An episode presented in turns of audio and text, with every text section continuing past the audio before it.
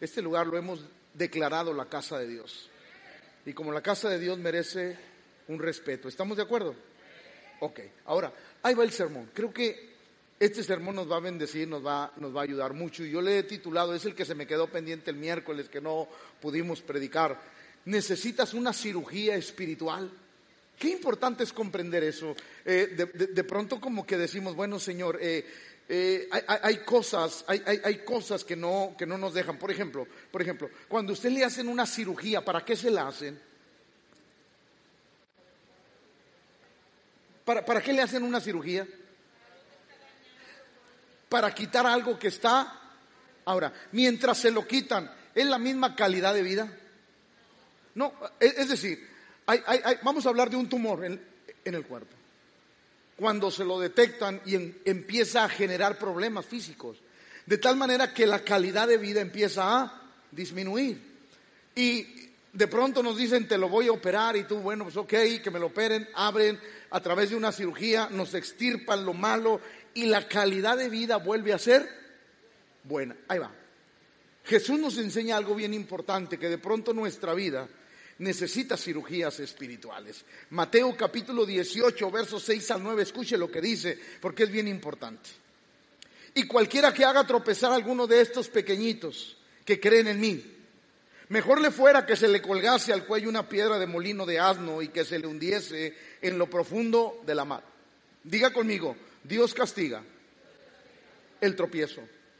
Por eso usted y yo no podemos ser piedra de tropiezo. Mire, déjeme decirle algo, si usted hace cosas malas, no diga que es cristiano. Ay, ¿para qué venía? No, ya está aquí, ni modo, se aguanta. O sea, si usted anda haciendo cosas malas, no diga que es cristiano. ¿Por qué, pastor? Ah, bueno, porque entonces se convierte en una piedra de tropiezo. Jesús dijo, hay que tener cuidado con las piedras de tropiezo, pero escuche, porque eso se va a poner todavía más interesante. Verso 7, hay del mundo por los tropiezos, porque es necesario que vengan tropiezos, pero hay de aquel hombre por quien viene el tropiezo, pero el 8, el 8 está interesante. Por tanto, si tu mano o tu pie te es ocasión de caer, de caer, córtalo y échalo. Ahí va, ahí va. Entonces, no va a tener la culpa el que me haga tropezar, porque el que me haga tropezar va a pagar por ser piedra de tropiezo. Pero si yo tropiezo, yo voy a ser el culpable de lo que me pase. No, pastor, es que yo dejé de ir a la iglesia, pastor, y dejé de servir a Dios porque un hermano me hizo muecas y ya no quiero y por eso me fui al mundo. No, usted se fue al mundo porque quiso. O sea, yo no puedo culpar a alguien por mis decisiones. Mis decisiones son mis decisiones. El Señor dijo, hey, es imposible que vengan tropiezos, pero tú no tropieces. Es imposible que no vengan escándalos, pero no te escandalices. Por eso el Señor decía, escuche, escuche, es imposible que vengan tropiezos, eh, eh, no lo podemos evitar. En el mundo genera tropiezos, en el, en el cristianismo hay tropiezos, pero mire lo que dice el Señor. Por tanto, por tanto, si tu pie o tu mano te es ocasión de caer, es decir, si alguien, usted se junta con sus amigos de antes, usted se junta con que les gustaba. Ándale, ¿qué dejaste de ser hombre? ¿Qué te pega la vieja? ¿Qué esto? Ya, ya vi que así son, ¿verdad que sí? No me dejen solo. Ah, te pega la vieja, ya te mandan mandilón y que quién sabe qué. Y ahora sí, ya te volviste muy santo y te quieren hacer. ¿Te quieren hacer? Y el Señor dijo, si de pronto tu debilidad tu debilidad. De repente se te antoja para la sed, para el desempance. Escuche lo que el Señor dijo. Si eso te ocasiona debilidad, aléjate de esos. Aléjate. Porque mejor es que te quedes sin amigos que te inducen a lo malo que no entrar al cielo. ¿Alguien me está comprendiendo? O sea, por tanto, si tu mano o tu pie te es ocasión de caer, ¿qué? O sea, el Señor quiere que nos mutilemos. No, no, no, escuche. Por ejemplo, para los que están viniendo los martes, la predicación, la predicación que estoy, que estoy em, dando en estos momentos. Es una, es una, es un, no es, no es una predicación textual, porque no estoy tomándolo de un verso, es una predicación temática, porque estoy tomando un tema. Ahí va, escuche. El Señor no quiere que yo me mutile, que yo me corte una parte del pie, porque usted ha conocido personas que tienen una deficiencia física y son más canijos que nada. ¿Sí o no? Nada tiene que ver el cuerpo. Escuche, el Señor, el Señor lo que quiere decir, y, y, aquí quiero enseñar algo, a veces Dios no dice literal las cosas. Por ejemplo, cuando el Señor dice, Pedro le dice, Señor, ¿cuántas veces debo de perdonar a mi hermano? 70 veces. ¿Alguien lleva una lista de perdón? No, pues al hermano Héctor ya lo he perdonado una, dos, tres, cuatro y aquí está registrado, le faltan, le faltan 68. Nadie lleva eso. O sea, nadie. Entonces, el Señor no quiere decir eso. El Señor que quiere decir que seas perfecto en perdonar. Que aprendas a perdonar como Dios quiere. Es decir, pastor, pues si, lo perdono, pero las cosas ya no van a ser como antes. ¿Y por qué no? Si le estás dando otra oportunidad. Entonces, de repente nosotros queremos tomar la palabra literal y no es así. Por aquí, si, si tu mano o tu pie te es ocasión de caer, córtalo, no, Dios no quiere que te mutiles tu cuerpo, pero escuche, mejor te es entrar en la, dígalo por favor, mejor te es entrar en la vida que cojo o manco, que teniendo dos manos o dos pies y ser echado en el fuego y si tu ojo te es ocasión de caer, sácalo y échalo de ti. Mejor te es entrar con un solo ojo en la vida que teniendo dos ojos y ser echado en el infierno de fuego. Entonces, lo que Cristo nos está presentando es la imposibilidad de entrar al cielo. ¿A cuánto les interesa llegar al cielo? O sea, a mí me interesa que la carrera que empecé terminarla y terminarla bien. A mí me interesa porque escúcheme, en el cristianismo, diga conmigo, en el cristianismo, el objetivo no es tener el carro Rolls Royce, ni, ni, la, ni la supermansión, ni tener millones en el banco. Si usted lo logra, qué bueno, gloria a Dios por eso. Pero la intención del cristianismo es ver al Señor cara a cara. ¿Sí o no? La intención mía cuando tomé el arado fue ver al Señor cara a cara. Por aquel que todos los días luchamos, peleamos, seguimos. Porque el anhelo del creyente es estar en la presencia de Dios, ¿sí o no? Si no lo logramos, fracasamos. No importa cuán bendecido usted pueda ser en la vida, el objetivo de nosotros es ver al Señor. Y yo lo quiero ver para que me diga, ven, buen siervo y fiel el objetivo de todo. Cristo cuando le estaba enseñando eso a las personas, si tu ojo, tu pie, tu mano te es ocasión de caer, córtalo, les estaba diciendo, ten cuidado con algo que te impida llegar al cielo. Ten cuidado con aquellas cosas que son malas, equivocadas y que se tienen atrapado y que no te dejan alcanzar lo que Dios quiere hacer. Por ejemplo, hay una historia de Serge Sherblinko según dice la historia, que este hombre era un buen cazador, diga conmigo un buen cazador de osos. Este hombre se dedicaba a cazar osos y un día Gracias, hermano. Se fue a cazar osos en el bosque, eh, la nieve a todo lo que da, la nieve muy alta porque cayó una nevada intensa. Chervlinko empezó a poner trampas durante el recorrido para, para atrapar osos, pero de regreso no se acordó que había puesto una trampa. Así es que cuando dio, el, cuando dio la pisada, se oyó el clic donde la trampa de oso se cerró le atrapó el pie de tal manera que era imposible para Cherblinko poder zafarse. ¿Por qué? Porque los que han practicado algo de caza saben que esas trampas son increíblemente duras. Es decir, cuando atrapan a la presa, solamente entre dos personas pueden abrirla. Sherblinko estaba en una situación difícil, estaba solo, a un kilómetro estaba la primer persona a la que podía pedir ayuda. No solamente eso, sino que intentó e intentó e intentó poder librar su, su pie, pero no pudo. Se acercaba la noche. Había osos en ese lugar, había lobos. Y usted sabe que cuando esos animales huelen, la sangre, inmediatamente van a devorar a la presa.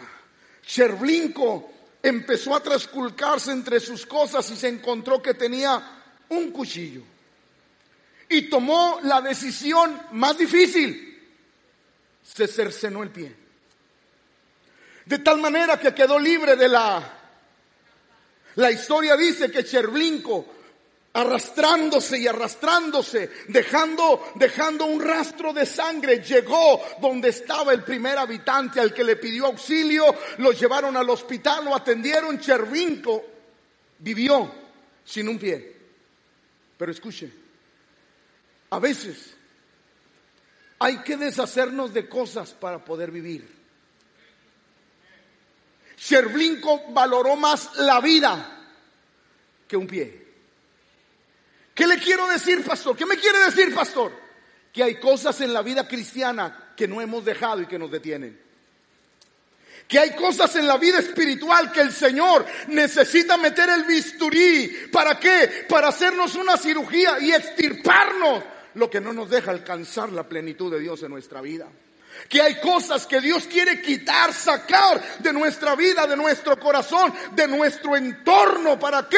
Para poder tener una excelente calidad de vida espiritual.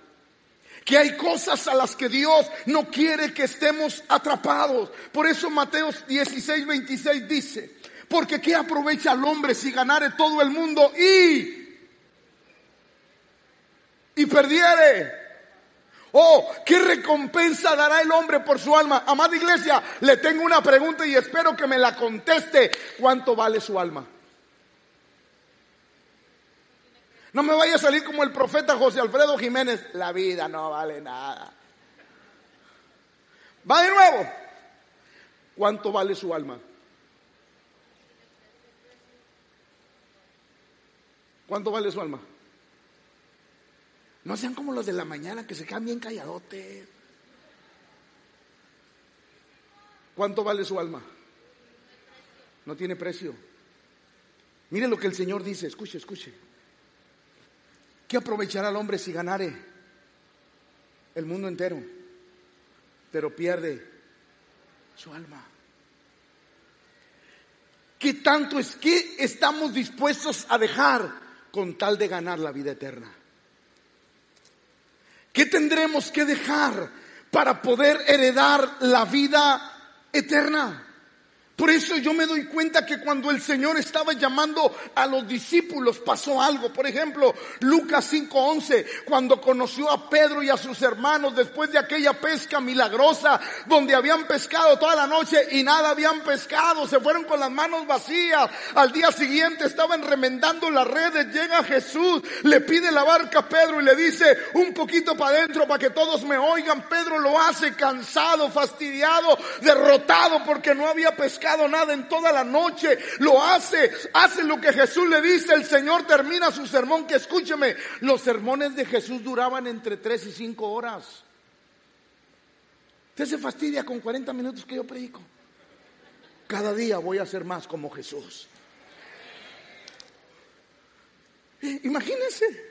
Después de predicar cinco horas Jesús en aquella barca, le dice a Pedro, boga mar adentro y tira la red. Pero pero Señor, pues, pero en tu nombre lo echamos. La Biblia dice que tiraron las redes, se vinieron tantos peces que la barca se anegaba, pidieron ayuda a otra barca y también se llenó y casi se ahogaban. Pedro ve aquello, se tira al piso y le dice, Señor, perdóname, soy un hombre pecador. Pero mire lo que dijo. Y cuando trajeron a tierra, a tierra las barcas, dejándolo.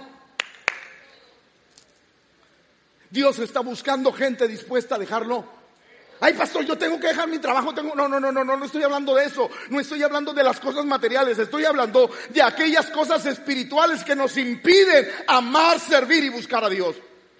Estoy hablando de aquellas cosas que nos detienen para no hacer las cosas que Dios quiere. Estoy hablando de aquellas cosas, de aquellas cosas espirituales que nos impiden seguir a Cristo como Él quiere. La Biblia dice que Pedro dejándolo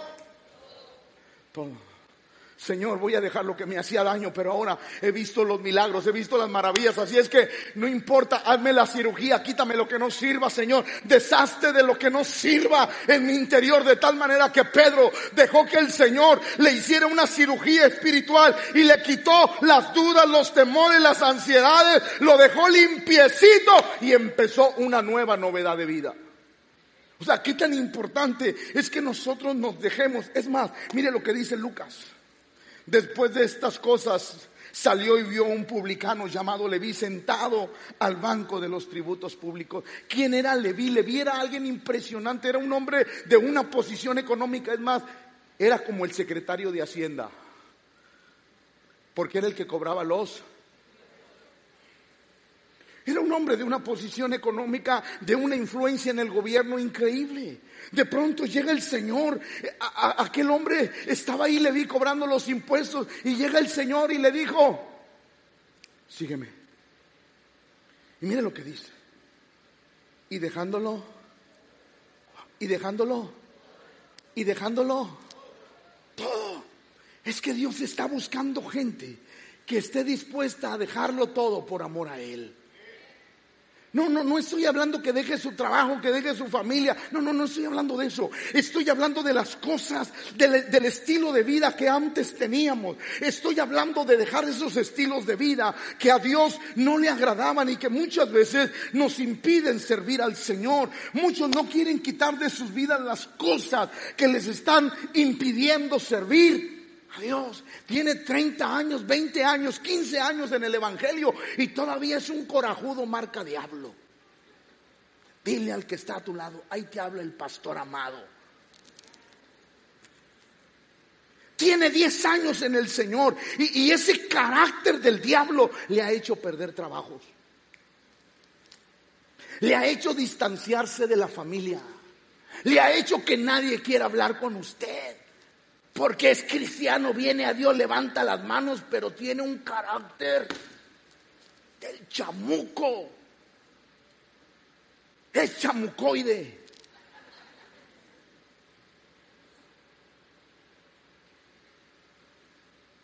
Ahí le va. Está aquí. Porque esas personas no son transformadas. Porque siempre que van delante, Señor, yo no me quiero enojar. Pero el hermano Ricardo me provoca. Yo no me quiero enojar, Señor, pero el hermano Héctor nomás está buscando cómo hacerme enojar, Señor. Por eso yo reacciono, pero tú sabes que yo quiero cambiar, Señor. Y Dios te dice, mentiroso. Porque si tú quisieras cambiar y quisieras que Dios te operara y te hiciera una cirugía espiritual de tal manera que ese tumor del enojo se fuera, tú le dijeras, ¿sabes qué, Señor? No puedo con mi carácter. Necesito tu ayuda, Señor, para poder vencerlo. Porque no son los hermanos, soy yo el que reacciono de esa manera. Y cuando uno toma su lugar y cuando uno va con Dios y le dice, Señor, ayúdame a extirpar este cáncer llamado coraje, el Señor empieza a intervenir en la vida. Por eso muchas veces si hablo de que nosotros necesitamos una cirugía espiritual para quitar las cosas que no funcionan en nuestra vida. ¿Cuántos se acuerdan del rico, del, del joven rico? Señor, maestro bueno, ¿qué haré para heredar la vida? Ahí va, ahí va, iglesia está aquí. A final de cuentas todos queremos la vida eterna. El joven dijo, ¿qué haré para heredar la vida eterna? Y el Señor le dijo, guarda todo, todos los mandamientos los he guardado desde mi juventud. Una cosa te falta, ese tumor que no has dejado que yo te saque. Ese tumor que está en tu espíritu, que no has dejado que te lo extirpe. ¿Cuál es? Vende todo lo que tienes. Dalo a los pobres. Y ven y sígueme. Pero Señor, no, es que ese tumor te está haciendo daño. Ese tumor te está quitando la vida espiritual. Ese tumor te está haciendo que no vengas a la iglesia. Ese tumor te está haciendo que no sirvas a Dios. Ah. Pastor, ¿el trabajo es un tumor? No, el cambiar el trabajo por Dios sí es un tumor. Pastor, ay, pastor, es que llego muy tarde del trabajo, pastor. Y, y vengo cansado, pastor, para venir a la iglesia. Tenga cuidado, tenga cuidado. Porque hay cosas que Dios espera que nosotros las extirpemos de nuestro corazón. El Señor le estaba haciendo la propuesta más grande que a ese joven rico alguien le hubiera hecho. Porque era una propuesta para la eternidad. Vende todo lo que tienes y ven. Sígueme. Wow, imagínese hablar de él como uno de los doce. Wow, ¿no sería impresionante? Hablar de ese joven como uno que trascendió como Pedro, como Juan, como Marcos, como Lucas. Sería algo impresionante. Pero él, la Biblia dice, escuche lo que la Biblia dice. Oyendo el joven esta palabra, se fue. Porque tenía muchas. Yo le cambio y le diría, tenía muchos tumores espirituales. Que, que habían afectado su vida espiritual había dejado de tener la calidad de vida espiritual que él anhelaba porque el tumor espiritual había venido y le había bajado la calidad de vida. Ay Señor, pues sí te sirvo, pero no tanto. Ay Señor, sí te sirvo, pero hasta aquí. Ay Señor, que no me exijan de más porque yo hasta aquí. No Señor, nada más, yo solamente hasta aquí Señor. Y ya más no, porque no quiero ser religioso. Eso quiere decir que nuestro corazón no está listo. Algo, algo hay que extirpar de nuestra vida. ¿Para qué? Para lograr los propósitos que Dios tiene para nosotros. Hay cosas que nos atrapan, cosas que nos detienen. Ahora escuchen, la realidad, en realidad, lo que Cristo nos está proponiendo es una cirugía espiritual. Que quitemos de nuestro corazón toda cosa que nos impida servir a Dios y perder la vida eterna. La pregunta esta mañana sería, ¿qué te está deteniendo de servir a Dios como Él quiere?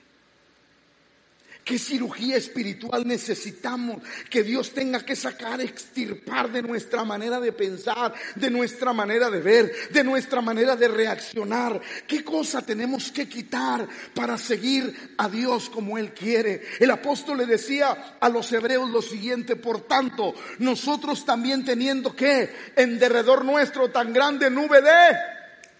¿Y cuál es la palabra clave? Despo Despo. No, no diga la qué. ¿Qué quiere decir? Quitarnos cosas que nos impiden caminar. Despojémonos de, de él. Todo aquello que te hace daño, quíteselo todo aquello que nos impide avanzar, caminar, crecer, madurar, desarrollarnos en la vida cristiana, quíteselo, renuncia a ello. Es más, deje que Dios meta el, el bisturí celestial y nos quite y nos despoje lo que no nos deja servirlo. Cuando la iglesia, el creyente comprende esta parte, nuestra vida es bendecida. Por eso el apóstol le enseñaba, despojémonos de todo peso, del pecado, de aquello que no nos deja caminar. Es como si yo trajera un lastre que no me deja avanzar como Dios quiero. Estoy avanzando, pero a pasos mínimos, cuando Dios quiere que crezcas más. Qué importante es renunciar y dejarnos nosotros cirugiar por Dios. Ahora, escuche esto que le voy a enseñar. Dicen los doctores, los médicos, los cirujanos, que los tejidos pueden resistir. Es decir, cuando una persona se corta una extremidad, diga conmigo una extremidad. Cuando una persona se corta una extremidad, llámese dedo o llámese, o llámese mano, escuche los tejidos pueden resistir a temperatura ambiente durante tiempos variables. Es decir, todos creemos que cuando alguien se corta un dedo, ve y mételo al... Y sabe que eso no se debe de hacer. Porque el hielo quema y quemará los tejidos. ¿Cuánto tiempo usted puede aguantar un hielito en la mano? ¿Cuánto? ¿Por qué? Porque le quema. Imagínese ¿Los nervios soportarán eso? No, los quemamos, los destruimos y no puede ser reinjertado. Dicen los que saben que un, miembro que se corta puede ser tenido en un ambiente o una, o una temperatura ambiente. Y escuche esto, un dedo, por ejemplo, resiste hasta 12 horas a temperatura ambiente. Un dedo que fue cercenado, cortado, usted lo recoge y tiene 12 horas para que ese dedo pueda ser reinjertado. Imagínense qué cosa tan, tan, tremenda. Tiene 12 horas. Obviamente el dedo guardado, cuidado en un ambiente bueno, en 12 horas se lo pueden reinjertar y puede volver a funcionar. Pero ahí le va. Y la mano. Una mano que se corta tiene hasta 6 horas máximo para que usted en seis horas busque ayuda y le puedan reinjertar una vez la mano y los tejidos que aún están vivos puedan reintegrarse a los otros tejidos y la mano vuelve a ser funcional. Ahí le va, iglesia, está aquí para lo que le quiero decir. Hay creyentes que empezaron a dejar cosas, pero las dejaron guardadas en hielo. Dejamos cosas, bueno, ya no miento, ya no, la mentira ya no es, pero Ay, voy a decir una mentira blanca. No de esas feas, una así levesona. Déjame, voy a donde guardé la mentira, la voy, la saco del hielo, me la pongo un ratito para que se injerte y digo la mentira. Está tu mamá, es el de Coppel, dice mi mamá que no está.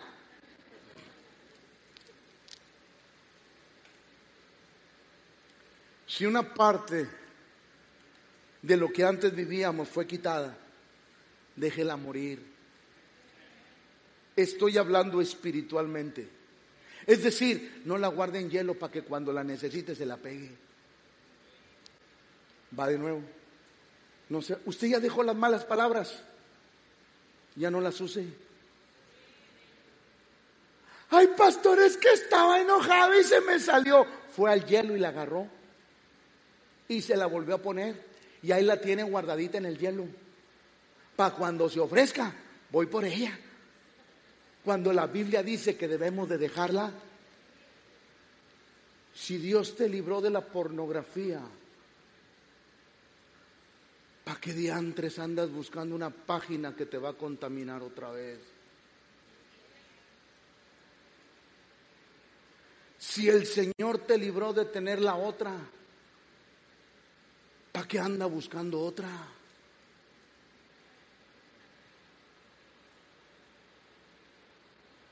Yo pensé que las hermanas se iban a agarrar del chongo.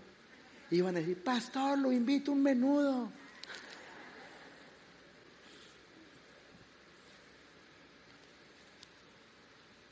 Porque si hay cosas que ya dejamos, las queremos volver a retomar?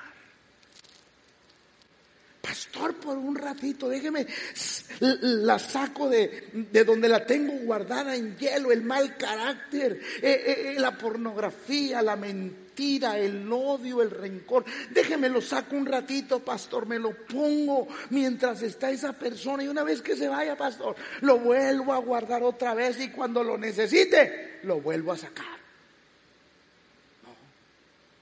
Mire lo que dice Dios.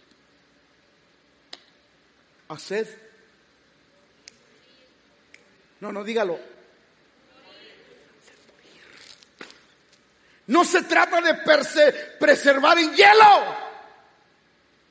Se trata de... Ay, pastor, yo lo guardo ahí para cuando se ofrezca, pastor. Ahí voy y lo saco, pastor. Ahí voy y lo saco y me lo pongo un ratito. Y luego ya que pase, pastor, lo vuelvo a guardar. Ya no peco, pastor, pero me acuerdo, me acuerdo y se me suelta la boca, pastor. ¿Qué no dice Dios?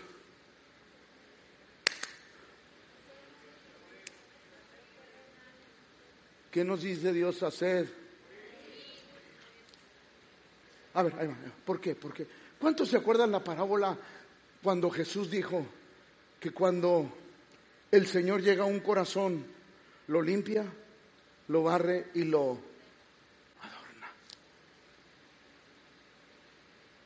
y el espíritu que había salido de ese, de ese corazón regresa para ver si lo quieres injertar otra vez. O para ver si esa pieza ya la ocupó el Señor en tu vida. La Biblia dice que cuando el Espíritu viene y encuentra la casa ordenada, vacía, pero no llena, pero bajo hielo. Dice que este espíritu viene y trae otros. Porque se vuelve Porque se vuelve. Porque no hicimos morir. El deseo de Dios es que lo que hemos dejado no lo volvamos a recoger. Va de nuevo. El deseo de Dios es que si nosotros ya dejamos la ira, la amargura, la tristeza, la ansiedad, la depresión, la depresión, todas esas cosas, usted no vaya y las diga, pues ahí están guardadas cuando las necesite, pastor. Vaya y no. Dios dice, haced morir pues lo terrenal en. Porque cada parte terrenal que tú matas, el Espíritu Santo injerta su vida en ti. Haced pues morir lo terrenal en vosotros. Fornicación, impureza, pasiones desordenadas, malos deseos y avaricia, que es idolatría, cosas por las cuales la ira de Dios viene sobre los hijos de... Dios dice, mátalas. Ya no vuelvas otra vez. Es como aquel que ha sido libre de la drogadicción y aún no está firme y vuelve con sus amigos drogadictos, ¿qué cree que va a pasar? ¿Qué cree que va a pasar? Va a caer. Porque aún los tejidos siguen vivos. Tenemos que hacer morir lo terrenal en nuestra vida. Por eso, si ya se amputó un área de tu vida espiritual que no estaba bien, no la guarde, destruyala. Destruya todo lo malo, todo aquello que no le agrada a Dios. Por eso mire lo que dice Juan. Pero dijo esto, no porque se cuidara de los, sino porque está hablando de Judas. Ahí va, ahí va, iglesia está aquí. ¿Usted le daría a cuidar su bolsa, su cartera a alguien que sabe que es mano larga? ¿Usted le daría a cuidar su cartera? Mi esposa no es mano larga, no, no lo es, pero de repente le gusta agarrar algo. Por eso no se la doy. Pero, ¿Usted le daría su cartera a alguien que... Contésteme, por favor. Y el que lo haga será un... El que le dé su cartera a un ladrón será un... No, escúpalo, ¿qué tiene? ¿Será qué? ¿Será un tonto? ¿Sí o no? Ahí va. ¿Por qué Jesús lo hizo?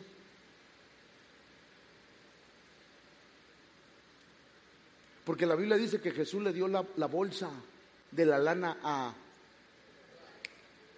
Judas. ¿Por qué? ¿Por qué se la dio? No, pastor, le puso un cuatro.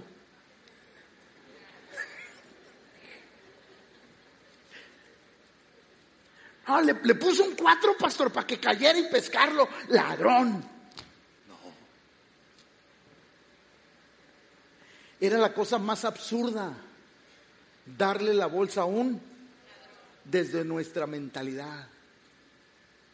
Pero era la forma de decirle a Judas, Judas, hay un área equivocada en tu vida. Necesitas corregirla. Y tan es así, Judas, que yo estoy aquí para ayudarte, te dejé la bolsa. Ahí va, ahí va, ahí va. Ahí va. No sé si le ha pasado a alguien, pero no diga amén ni levante la mano para que no se queme. Pero no sé si le ha pasado a alguien que usted dice, pastor, soy bien corajudo. Y en el trabajo siempre hay alguien que me busca. Estoy en la fila de las tortillas y alguien me busca, pastor. Voy manejando yo tranquilamente, sereno, adorando a Dios cuando el otro me busca, pastor. ¿Por qué? ¿Por qué, pastor? Si Dios sabe que soy de mecha corta. alguien le ha pasado? ¿Será que Dios te quiere evidenciar? ¿O será que Dios te está diciendo el área donde necesitas la ayuda de Él?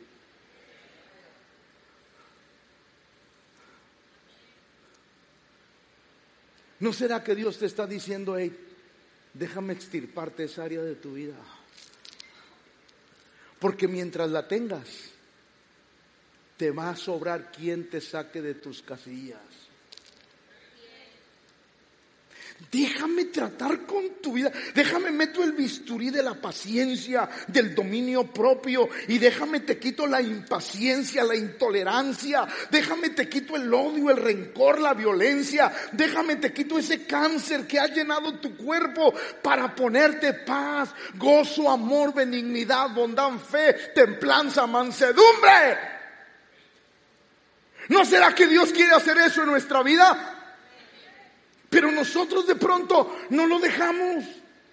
Judas era, e, e, era, ladrón y él sabía que tenía un área que no había dejado, pero nunca la quiso. Ahí va.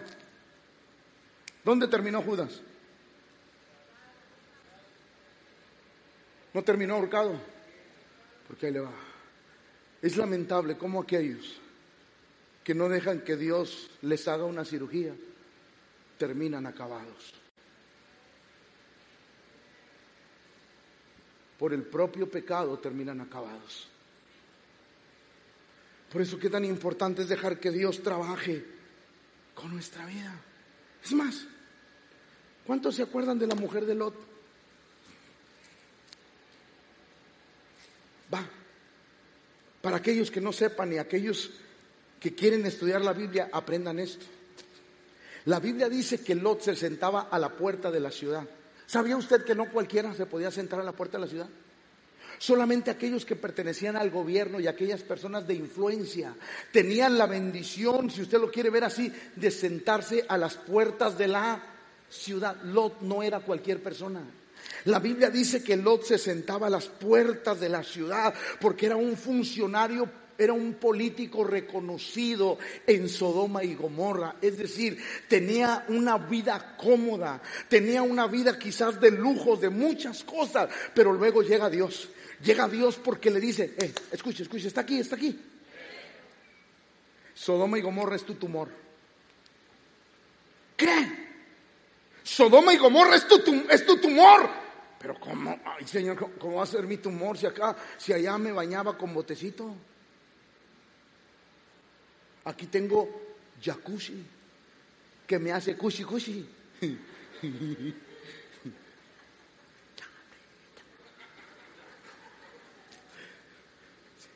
Aquí, aquí tengo jacuzzi, alberca. Aquí, tengo todo. ¿Cómo, ¿Cómo tú me pones a decir que Sodoma y Gomorra es mi, Porque no siempre lo que tú consideras bendición es bueno para tu vida.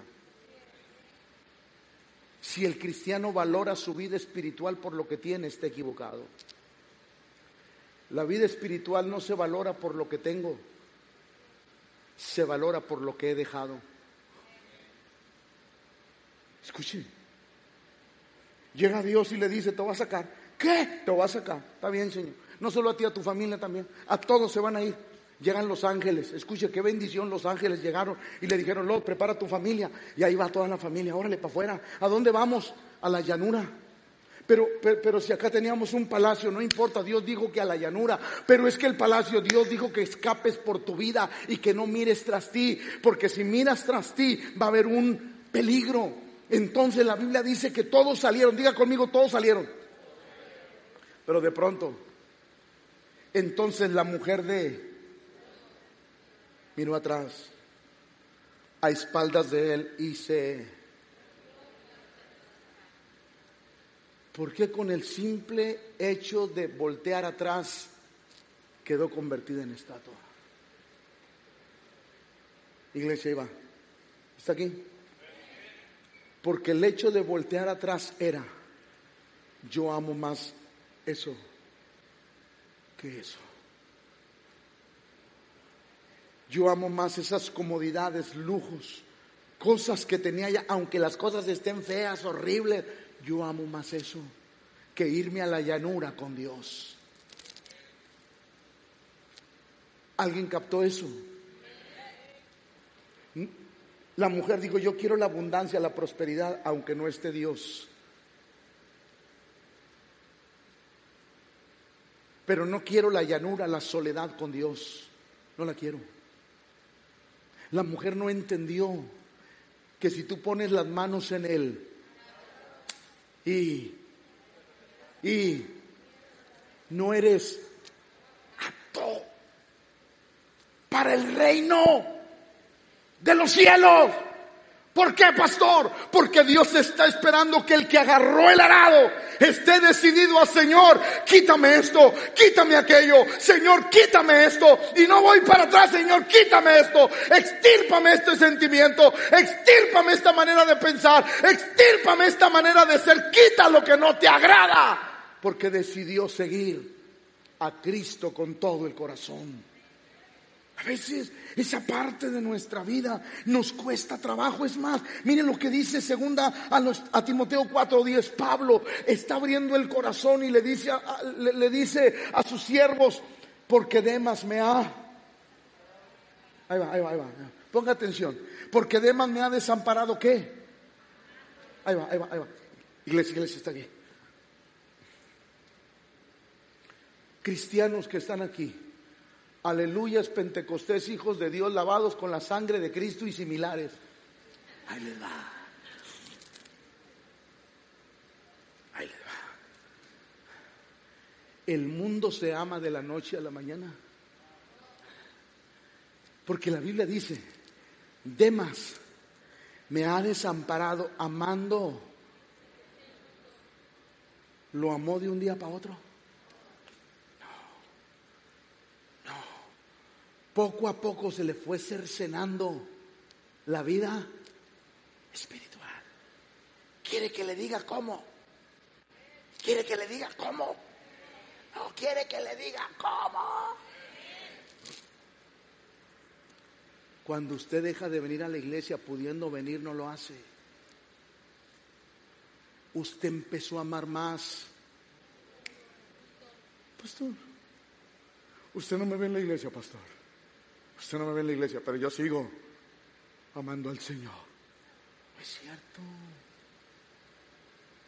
Santiago dijo que la persona cuando de su propia concupiscencia es atraída, se va. ¿Por qué? Porque la Biblia dice que en este lugar, en tu casa, en tu casa, aunque tengas un cuarto especial con un pantallón loco, bocinas de audio ultra finísimo, sillas de cine y te pongas a verme y a escucharme aunque tengas palomitas. La Biblia dice en este lugar, no hay otro. Hey, no hay otro en este lugar que es la casa de Dios, envía bendición y vida eterna. Dice la Biblia, seremos saciados con el bien de tu casa. La gente empieza a amar el mundo cuando deja de asistir a la iglesia pudiendo hacerlo. La gente deja de amar a Dios y deja que el tumor empiece a crecer en su corazón cuando no tiene la pasión por el Señor. La gente no se da cuenta que es un tumor que crece. Estoy hablando espiritualmente. Cuando de pronto alguien, ay, ¿Para qué vas tanto a la iglesia, hombre? No, no, no, no seas fanático. Mira yo, estoy bien bendecido más que antes. Y eso que casi ni voy. Aguas. Porque así engañó Satanás a Eva.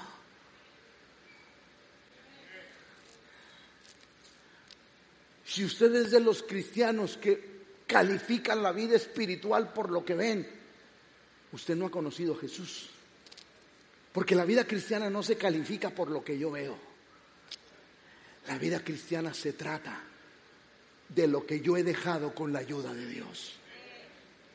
Escuche, Demas empezó a amar el mundo. ¿Por qué? Porque, perdóneme cómo lo voy a decir, le empezaron a salir tumores espirituales y Demas nunca dejó que Dios le hiciera una cirugía de tal manera que los tumores invadieron su corazón. Ahí le va. Lo voy a decir con mucho respeto, con mucho. ¿Usted conoce a alguien que amaba a Dios y que ya no viene a la iglesia? Ahora, no estoy hablando solamente de esta iglesia, estoy hablando de cualquier persona que usted sabía que era cristiano, cristiano creyente y que ya no va a la... Ahí va, escúcheme. ¿Sabe que esas personas es muy difícil que vuelvan al camino?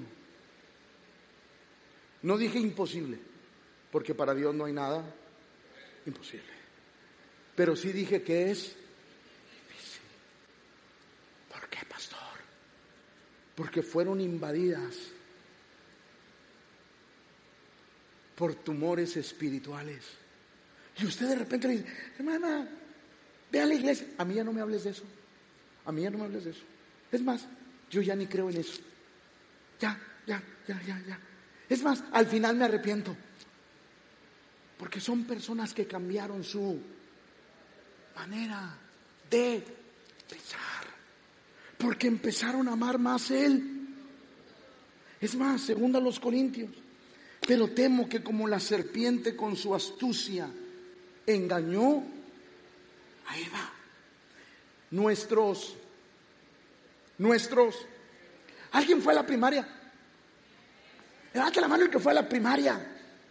Digo que fue, que estudió.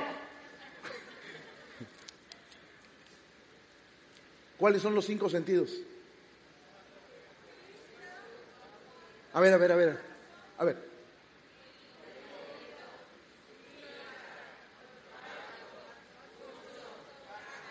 ¿Soy maestro? ¿Sí o no? Cinco sentidos. ¿Estamos bien? Ahora, escuche lo que dice la Biblia. Pero temo que como la serpiente con su astucia engañó a Eva, vuestros... Ahí va. ¿Con qué sentido fue seducida Eva? Dos. Tres. La vista, el gusto y el tacto. ¿Sí o no?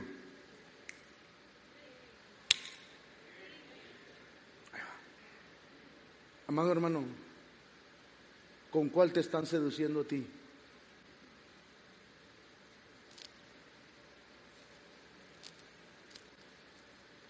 Eva fue seducida a través de sus sentidos. Porque Eva nunca se dejó extirpar eso que le empezó a nacer en su corazón. Cuando de pronto hay cosas en nuestra vida que nos empiezan a nacer, ese deseo de ya no amar a Dios, de ya no servir a Dios, de ya no ir tanto a la iglesia, de ya no servir, de ya no hacer algo, uno tiene que ir delante de Dios y decirle, Señor, extírpame esto. Sácalo porque me va a contaminar todo mi espíritu. De tal manera que mi alma se puede envenenar y mi espíritu se puede morir. Mire lo que dice la palabra de Dios. Y esta es la condenación. Si le pueden bajar poquito porque aquí se me está viciando bien poquito. Y esta es la condenación que la luz vino. ¿Alguno de ustedes ha visto, ha visto, ha visto cuando van a operar a una persona?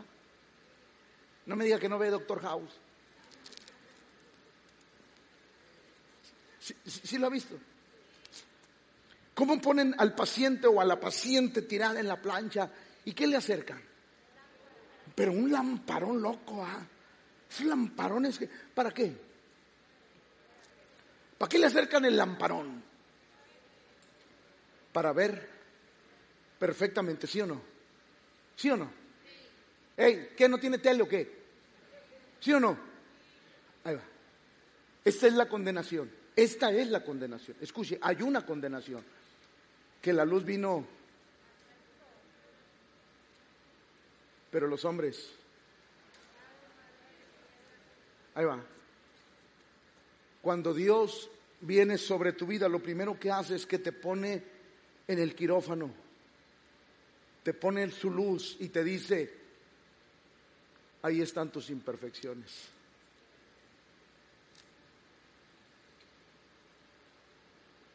No para condenarte, sino para decirte, échale ganas y empiece a cambiarlas.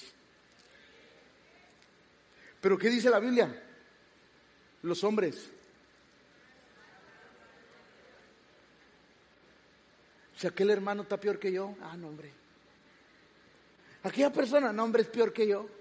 No hombre. Lo que tú no te das cuenta es que son personas que todos los días luchan por ser mejores. Pero la Biblia dice que los hombres amaron más las porque sus obras eran malas.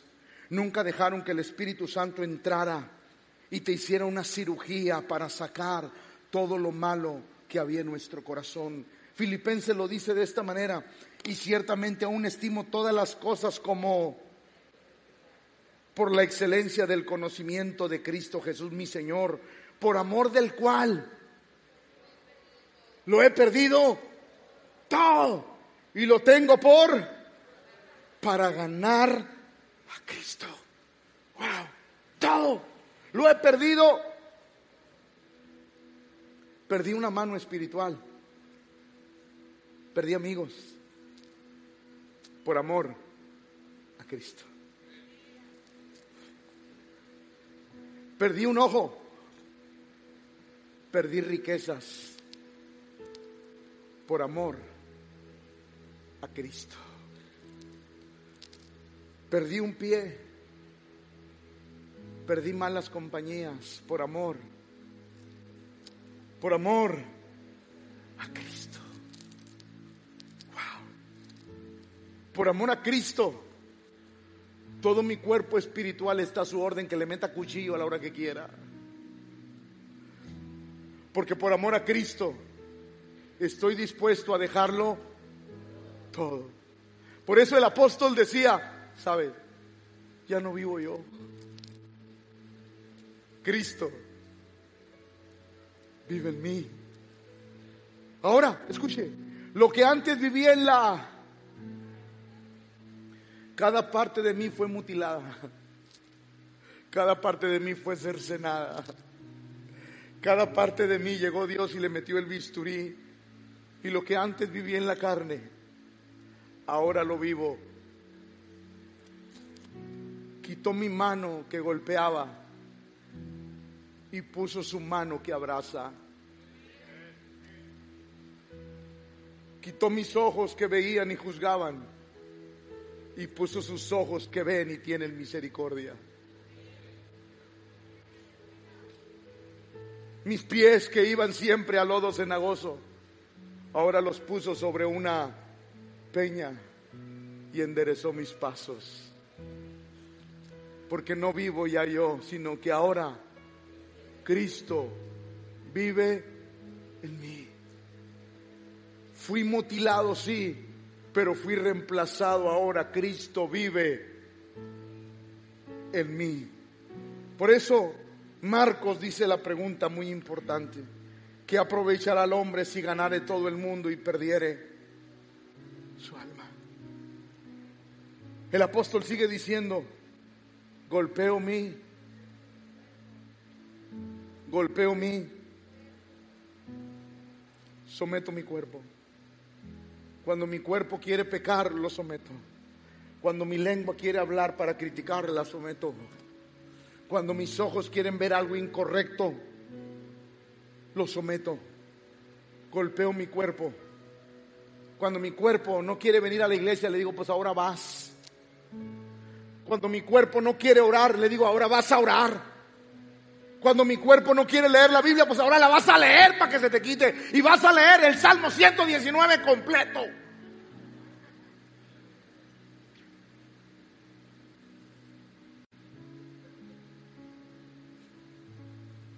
Porque golpeo, porque golpeo mi cuerpo y lo pongo en servidumbre.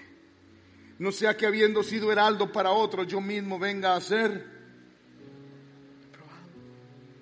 Y el mismo Dios de paso santifique por completo y vuestro ser, espíritu, alma y cuerpo sean guardados irreprensibles para la venida del Señor.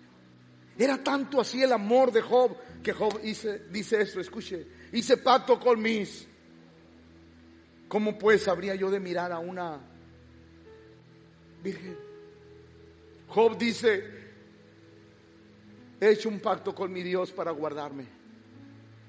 No quiero que mis ojos sean extirpados o no quiero que los ojos que tenía antes vuelvan a mí. Ahora quiero ver de la manera correcta como a Dios le agrada. Así es que todos los hombres casados levanten la mano. Y ahí me la deja. Y diga conmigo, Señor, hoy hago pacto contigo de no ver a ninguna mujer que no sea mi esposa. Ahora las mujeres levanten su mano. Todas las mujeres casadas. Y diga conmigo, te hago una promesa, Señor, que no miraré a otro hombre, solo a mi esposo. Tendré ojos para él. En el nombre de Jesús. Amén. De esa manera Job golpeaba su cuerpo, poniendo límites a las cosas. Miren lo que dice Corintios. Así que, amados, puesto que tenemos tales, ¿qué dice? Limpiémonos. ¿No le ha pasado? ¿Alguna vez usted ha querido hacer limpieza profunda en su casa? Y luego, ay, no, no tires eso porque sirve. Ay, no, el vasito del mole guarda, lo sirve para tomar agua.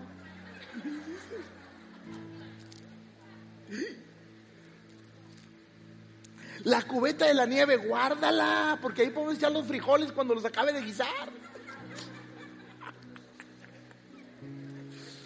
Usted va bien emocionado al refri porque vio un napolitano de un litro y nada, eran frijoles.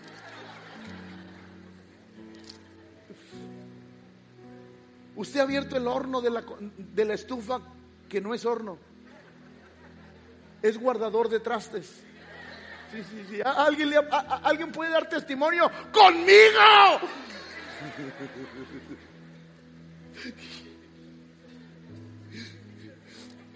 Creo que después de esto, sí voy a necesitar que alguien me, invite a comer.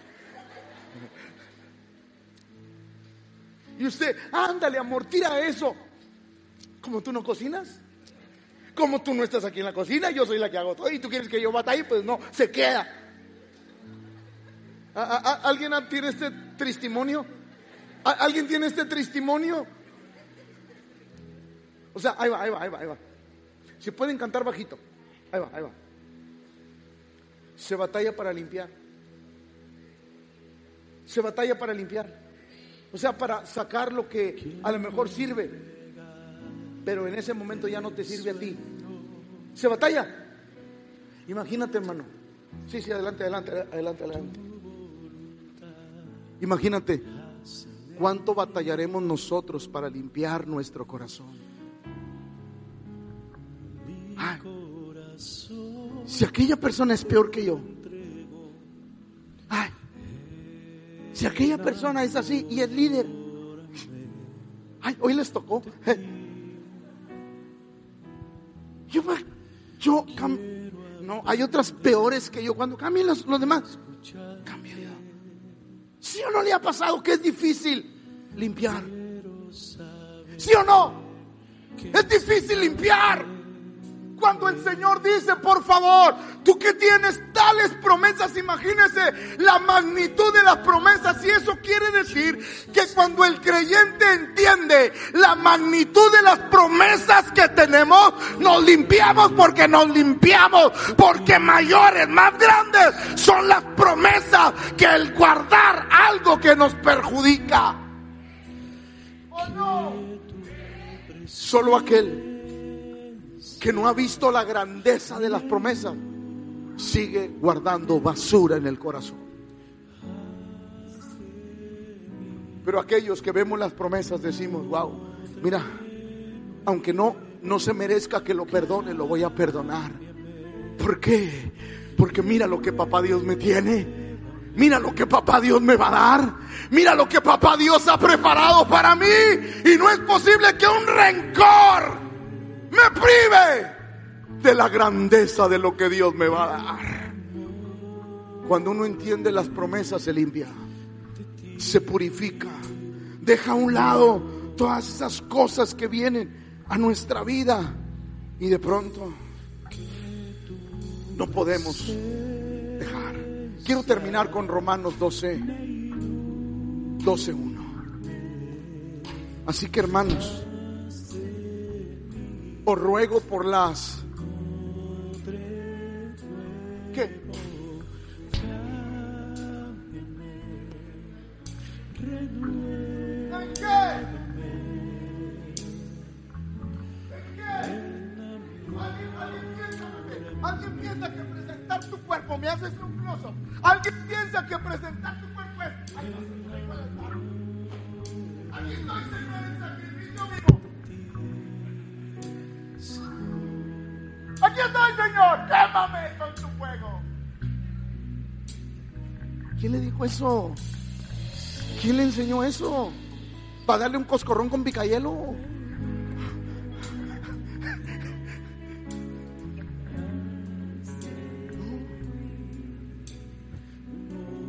Os ruego por la misericordia de Dios que presentes tú, Señor,